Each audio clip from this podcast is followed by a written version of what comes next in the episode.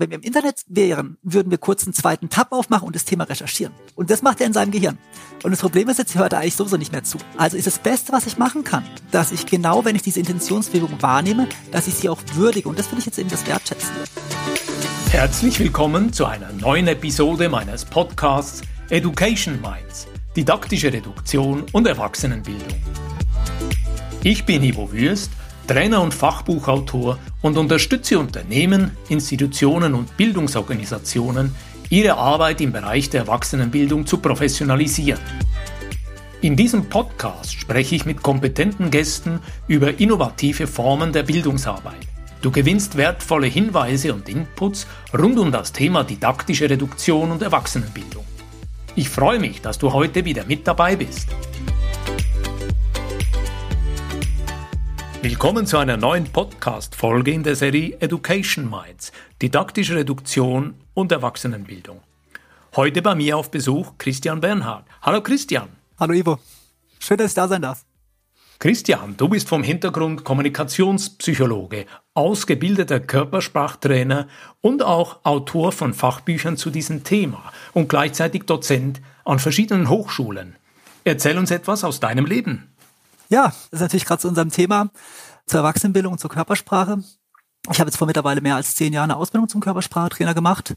Und da ich auch seitdem Trainings halte, habe ich natürlich immer schön beobachten können, was hilft die Körpersprache und nonverbale Kommunikation, um uns die Arbeit als Trainer leichter zu machen, die Lerninhalte im Training zu verbessern und natürlich die Lernziele mit unseren Teilnehmern effektiver zu erreichen. Du sagst, dein Fachgebiet ist Körpersprache und bei unserem Vorgespräch habe ich herausgehört, du verbindest das sehr eng mit dem Thema Wertschätzung. Aber Christian salopp gesagt, unser Körper spricht ja sowieso und immer. Wieso soll das bedeutsam sein? Ja, gerade im Training ist es, ähm, gibt es eigentlich eine direkte Brücke. Also ähm, es gibt einen sehr renommierten deutschen Neurobiologen, Gerhard Roth aus Bremen, und der hat vor ein paar Jahren, aktuell nimmt er die Coaching-Bewegung stark zu. Ne? Es gibt gefühlt jedes Jahr neue Coaches und Ansätze. Und dann hat er alles mal untersucht, sagt er auf wissenschaftlicher Basis, wovon hängt es ab, ob ein Coaching effektiv ist. Und jetzt gibt es dazu noch gar kein so ähm, bereiches Studiematerial, aber das Glück ist, dass es dieses Studiematerial im Bereich Therapie gibt. Da wurde, wird schon seit 50, 60 Jahren erforscht. Und das kennst du auch aus dem Training. Oft sickern die Sachen, die früher in der Therapie erfolgreich waren, dann nach und nach ähm, durchs Coaching und die Trainings in, in die normale Welt, sag ich mal, immer mehr rüber.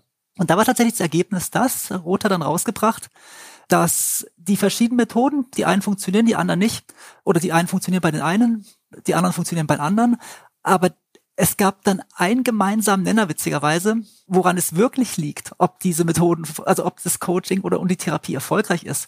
Und das ist die Beziehung, die sich zwischen dem Therapeuten und dem Patienten entwickelt oder auch die Beziehung, die sich zwischen Coach und Coachee entwickelt und natürlich auch die Qualität der Beziehung, die zwischen dem Trainer und dem Teilnehmer oder dem Lehrer und dem Schüler ist. Und das kennst du vielleicht noch aus der Schule auch von früher oder wir alle, glaube ich. Wenn man mal in so einem als Schüler in der, in der im Unterricht war und so einen Lehrer hatte, bei dem es einfach nicht gepasst hat, dann war es auch echt schwer, da eine gute Note zu kriegen. Und die Brücke jetzt zur Körpersprache ist die, das wissen wir schon seit, seit 60, 70 Jahren, seit Paul Watzlawick und, und anderen Kommunikationspsychologen, während unsere Worte die Fach, die sachliche Ebene prägen, prägt die Körpersprache die Beziehungsebene. Also sprich Körpersprache pflegt die Beziehungsebene, die Beziehungsebene ist wichtig, um ähm, damit die Menschen gut lernen können. Und das, so bin ich zu dem Thema gekommen. Jetzt hast du mich natürlich neugierig gemacht. Worauf soll ich als Trainer achten? Worauf sollten wir grundsätzlich in der Erwachsenenbildung achten bezüglich Körpersprache? Das ist, äh, ja, da, da gibt es natürlich verschiedene Aspekte. Einer ist der tatsächlich, ähm, ich sage jetzt immer, die Körpersprache ist so, so komplex und, und so vielschichtig. Wenn ich jetzt natürlich probiere, nur, nur einzelne körpersprachliche ähm, Signale draufzusetzen, dann muss ich aufpassen, dass ich nicht künstlich wirke. Ne? Und von daher habe ich eben auch das Studium zum Kommunikationspsychologen absolviert, weil ich dann gemerkt habe, ja, eine überzeugende Körpersprache liegt oft eine Ebene tiefer im Bereich der Kommunikationspsychologie.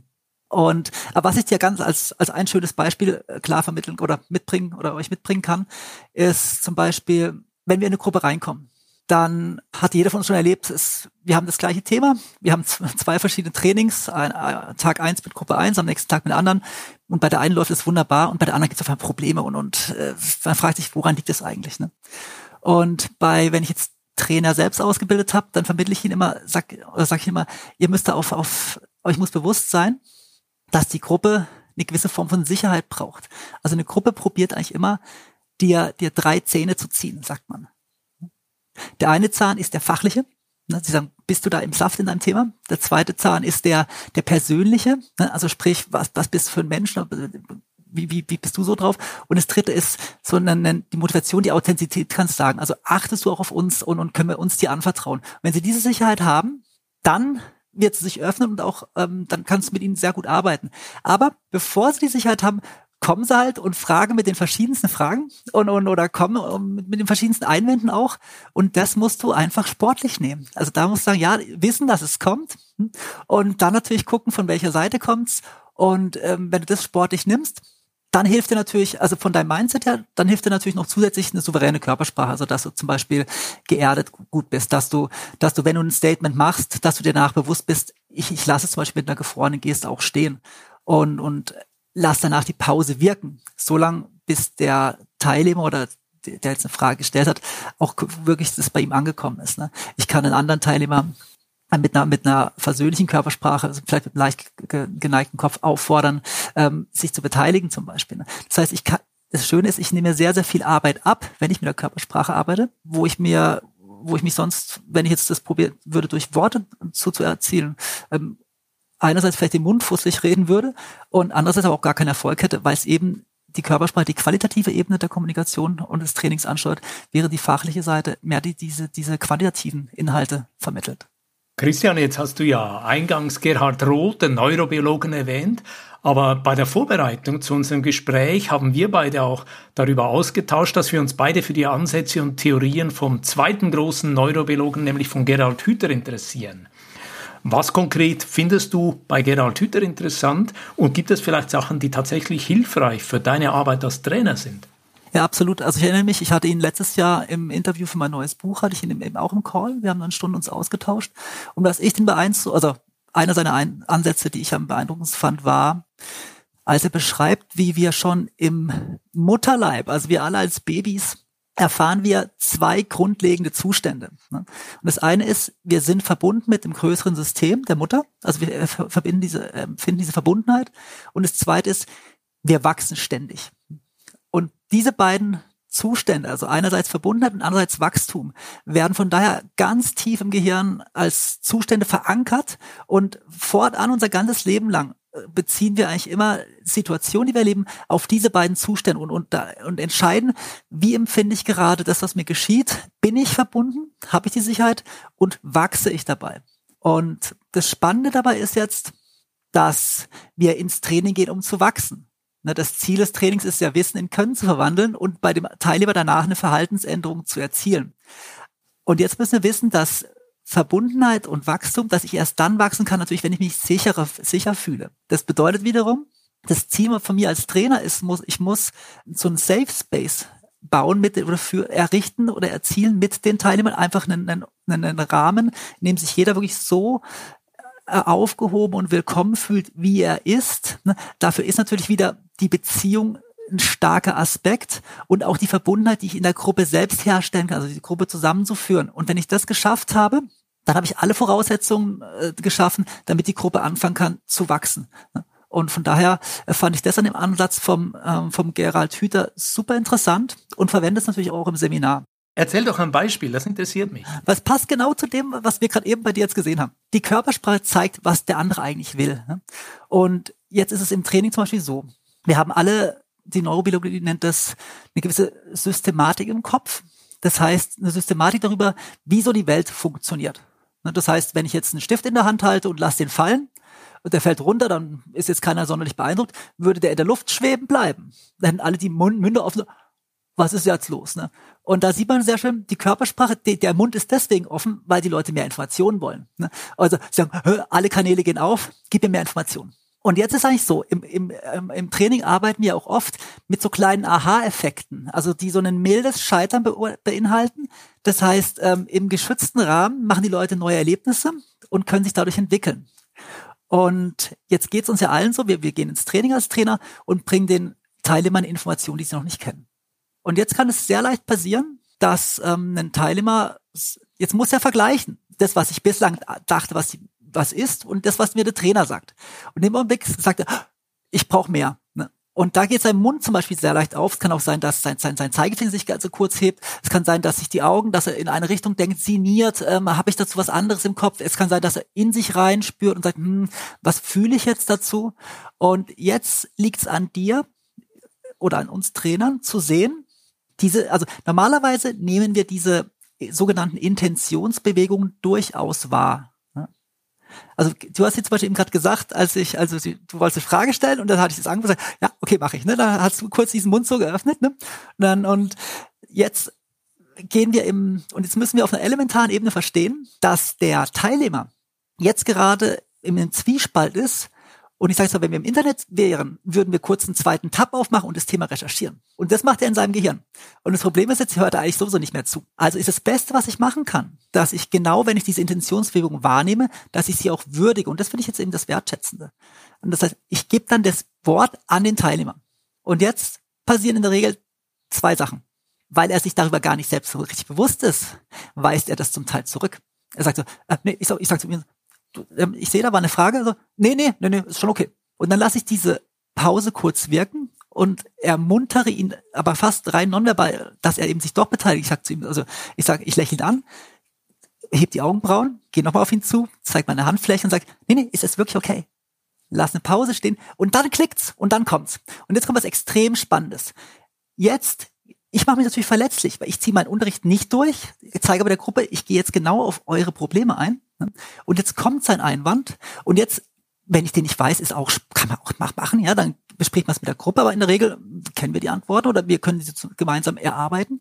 Und das Spannende jetzt ist, dadurch entsteht dieses Gruppendenken und wenn dann die Gruppe, also als einer der Iren eine Frage angestoßen hat und vielleicht noch am Zweifeln war oder unsicher war und wir gemeinsam die Lösung erarbeiten und dann die Gruppe überzeugt ist, dann haben wir so ein Gruppendenken geschaffen, das eine der wirkungsvollsten Lehrmethoden überhaupt ist. Also die, die anonymen Alkoholiker arbeiten damit, die Weight Watchers arbeiten damit. Das hat ähm, Kurt Lewin, einer der größten Psychologen neben Freud im 20. Jahrhundert, schon vor ungefähr 100 Jahren beschrieben. Und so, finde ich, kannst du Körpersprache, wenn du diese Intentionsbewegungen wahrnimmst, hervorragend verwenden.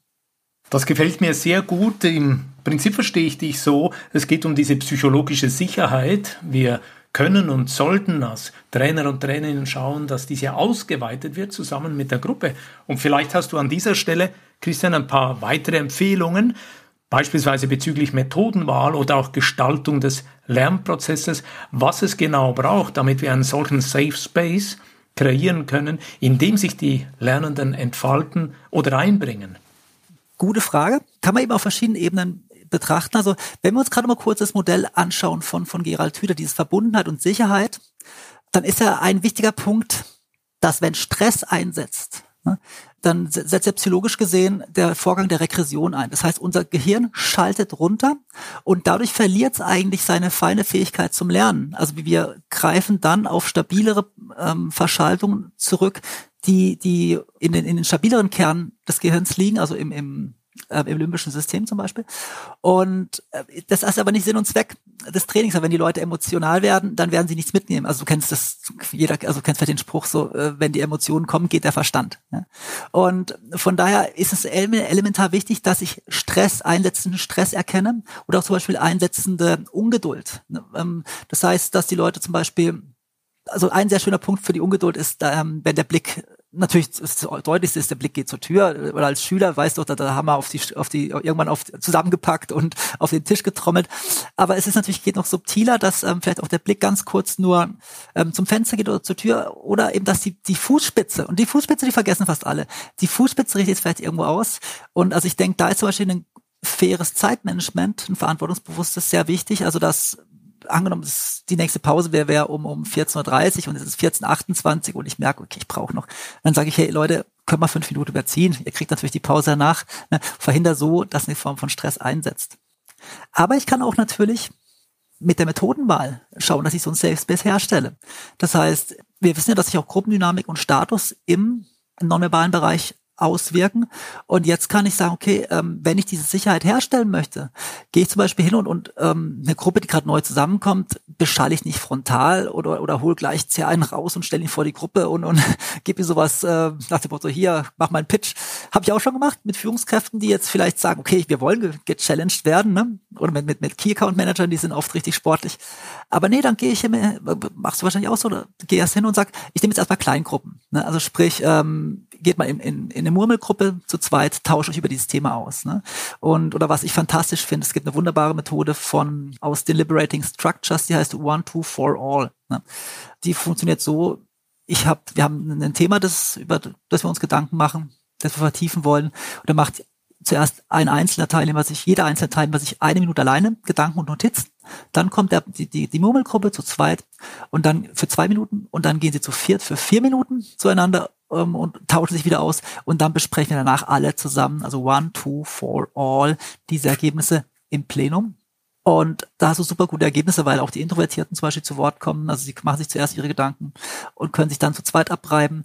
Zu viert, du hast viel weniger Einwände und alle fühlen sich aber sicher ne? weil, und trauen sich auch was zu sagen, weil sie eben schon davor in der kleinen Peer Group bestätigt wurden. Und von daher finde ich das eine sehr, sehr schöne Methode, um auch diesen Safe Space zu pflegen.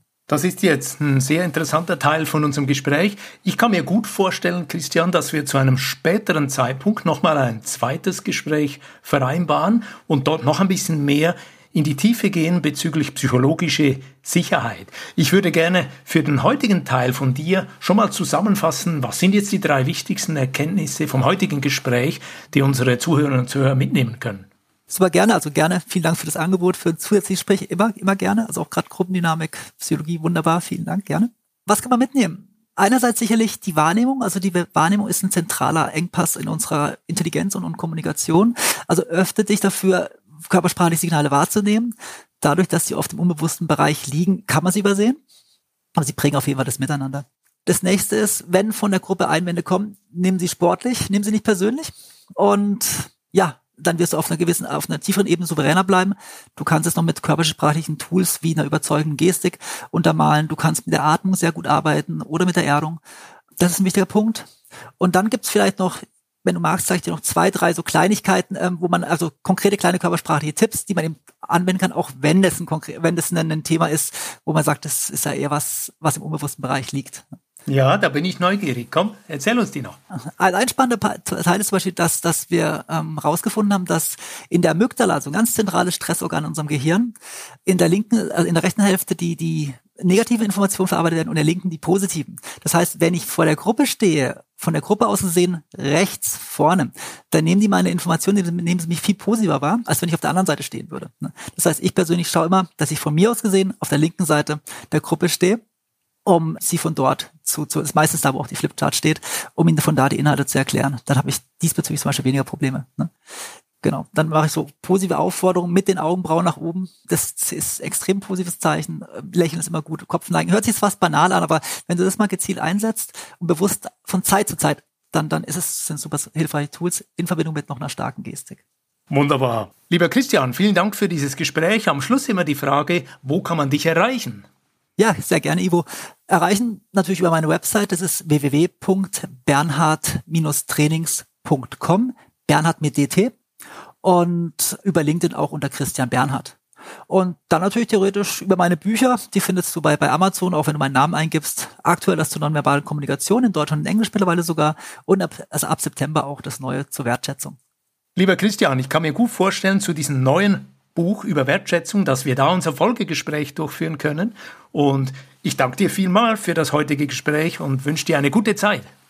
Super, ich bedanke mich auch, wünsche dir viel Erfolg und natürlich auch den, den, den Teilnehmern oder den, den Hörern mit den Inhalten und bedanke mich nochmal, ja, und freue mich aufs nächste Mal. Wenn dir diese Podcast-Folge gefallen hat, dann abonniere diesen Kanal. Und vielleicht versendest du diese Episode an eine Person aus deinem Netzwerk, die daran Freude hat. Wenn dir diese Podcast-Folge gefallen hat, dann freue ich mich über einen Like und eine positive Bewertung auf Apple und Spotify. Mehr Informationen zu mir und meiner Arbeit findest du auf www.education-minds.com und auf LinkedIn. Alle Links findest du immer auch in den Show Notes. Ich freue mich, dich auch in der nächsten Episode wieder mit dabei zu haben. Bis dann, dein Gastgeber Ivo Würst.